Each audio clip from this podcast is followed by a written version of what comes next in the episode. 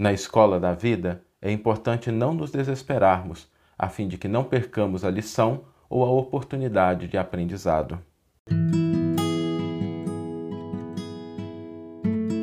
Você está ouvindo o podcast O Evangelho por Emmanuel, um podcast dedicado à interpretação e ao estudo da Boa Nova de Jesus através da contribuição do benfeitor Emmanuel. Hoje nós vamos refletir sobre a postura que o Evangelho nos convida a ter diante das dificuldades, diante dos problemas que às vezes assolam a nossa existência, né? comparecem ao nosso cotidiano sem que a gente deseje, mas todos nós passamos por momentos de dificuldades maiores ou menores, algumas bastante difíceis, bastante dolorosas. E há uma frase no Evangelho que Jesus diz o seguinte: Não vos inquieteis com o dia de amanhã, porque o amanhã se inquietará consigo mesmo. Essa frase do Cristo, ela tem três aspectos muito importantes. Apesar dela parecer uma frase simples, um jogo de palavras, há algo de muito profundo na proposta do Cristo. Em primeiro lugar, o aspecto mais óbvio da frase é que não vale trazer o dia de amanhã para o dia de hoje, para que a gente não perca o momento presente. O dia de amanhã tem os seus desafios, tem as suas características, tem as suas propostas e nós não devemos ocupar-nos com o amanhã hoje. E aqui tem um pequeno detalhe importante, porque quando a gente pensa nessa proposta, fica parecendo que a gente age de uma maneira inconsequente, isso não é verdade. O fato é que o amanhã guarda tantas variáveis que a gente não sabe exatamente o que vai acontecer. Que, como diz um ditado, amanhã pode acontecer de tudo, inclusive nada. Amanhã pode acontecer de tudo, inclusive nada. O amanhã ele tem variáveis, ele tem situações. Quantos de nós já não passamos por situações em que a gente se inquietou, a gente se preocupou, a gente ficou até desesperado diante de determinadas circunstâncias e depois, quando o amanhã chegou, as situações não se configuraram da mesma forma.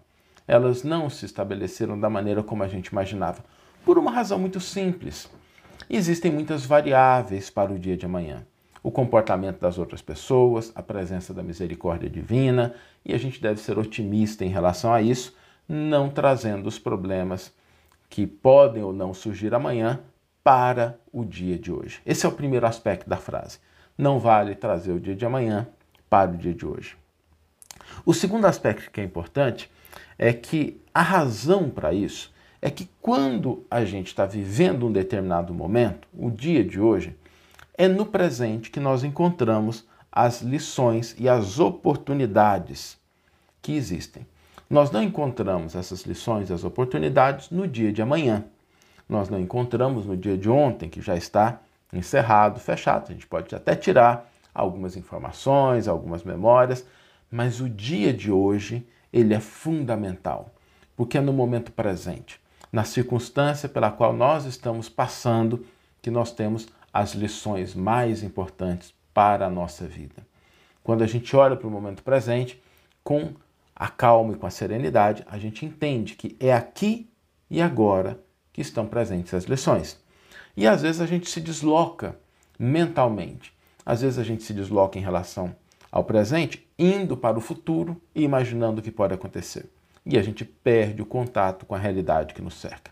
Ou então a gente fica voltando a gente dá excessiva ênfase na memória e a gente também perde o momento presente.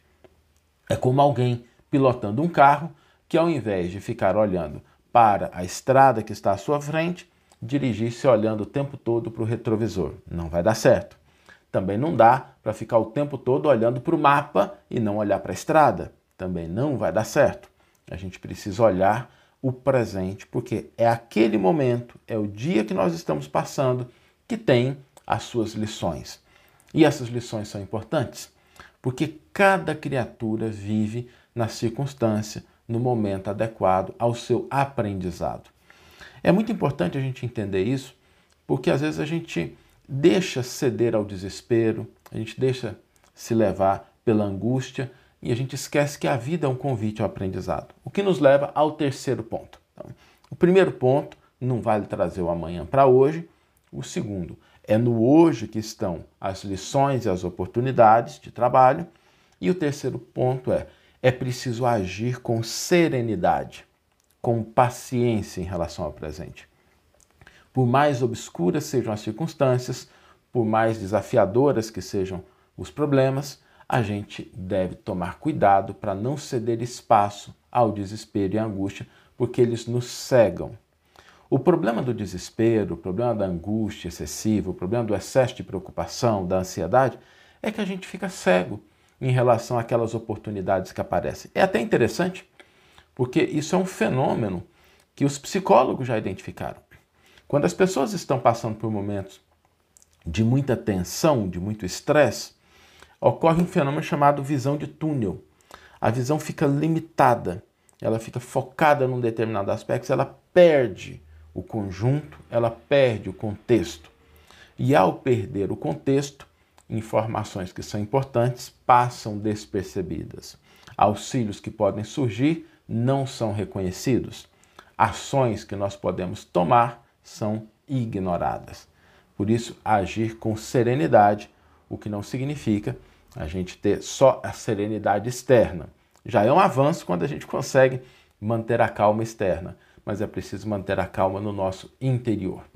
E a calma no interior deriva de uma convicção uma convicção de que nós somos filhos de Deus. Nós estamos no mundo com a proposta de aprendizado. Aprender para agir corretamente. Quando a gente pensa no momento presente, no dia de hoje, a serenidade, a confiança, a fé nos possibilita olhar de maneira mais ampla para o contexto que nos cerca, apreender as lições que a vida nos traz, internalizá-las e aí agir adequadamente, sem desespero, sem inércia, sem irritação, aproveitando a bênção do dia de hoje para que a gente possa aprender as lições que a vida nos traz. Vamos ler agora a íntegra do versículo e do comentário que inspiraram a nossa reflexão de hoje. O versículo está no Evangelho de Marcos, capítulo 6, versículo 34, e é o versículo ao qual nós já nos referimos, em que Jesus nos diz: Portanto, não vos inquieteis com o amanhã, pois o amanhã se inquietará consigo mesmo. Emmanuel intitula o seu comentário Na Escola Diária. A paciência em si não se resume à placidez externa que estampa serenidade na face e conserva o pensamento atormentado e convulso. Indubitavelmente, semelhante esforço da criatura na superfície das manifestações que lhe dizem respeito é o primeiro degrau da paciência e deve ser louvado pelo bem que espalha. Paciência real, entretanto, não é feita de emoções negativas, dificilmente refreadas no peito e suscetíveis de explosão. Tolerância autêntica descende da compreensão e todos possuímos no íntimo todo um arsenal de raciocínios lógicos a fim de garanti-la por cidadela de paz na vida interior. Em qualquer dificuldade com que sejamos defrontados, não oferiremos efetivamente qualquer lucro em nos impacientarmos, conturbando ou destruindo a própria resistência. Muito aluno digno perde a prova em que se acha em curso o ensino não pela feição do problema proposto, e sim pela própria excitabilidade na hora justa da promoção. Recordemos que a vida é sempre uma grande escola. Cada criatura estagia no aprendizado de que necessita e cada aprendizado é clima de trabalho com oportunidade de melhoria. Desespero é desgaste. Irritação é prejuízo antes do ajuste. Reflete nisso e à frente de quaisquer empeços, acalma-te para pensar e pensa o bastante, a fim de que possas acertar com a vida e servir para o bem. Que você tenha uma excelente manhã, uma excelente tarde ou uma excelente noite e que possamos nos encontrar no próximo episódio. Um grande abraço e até lá!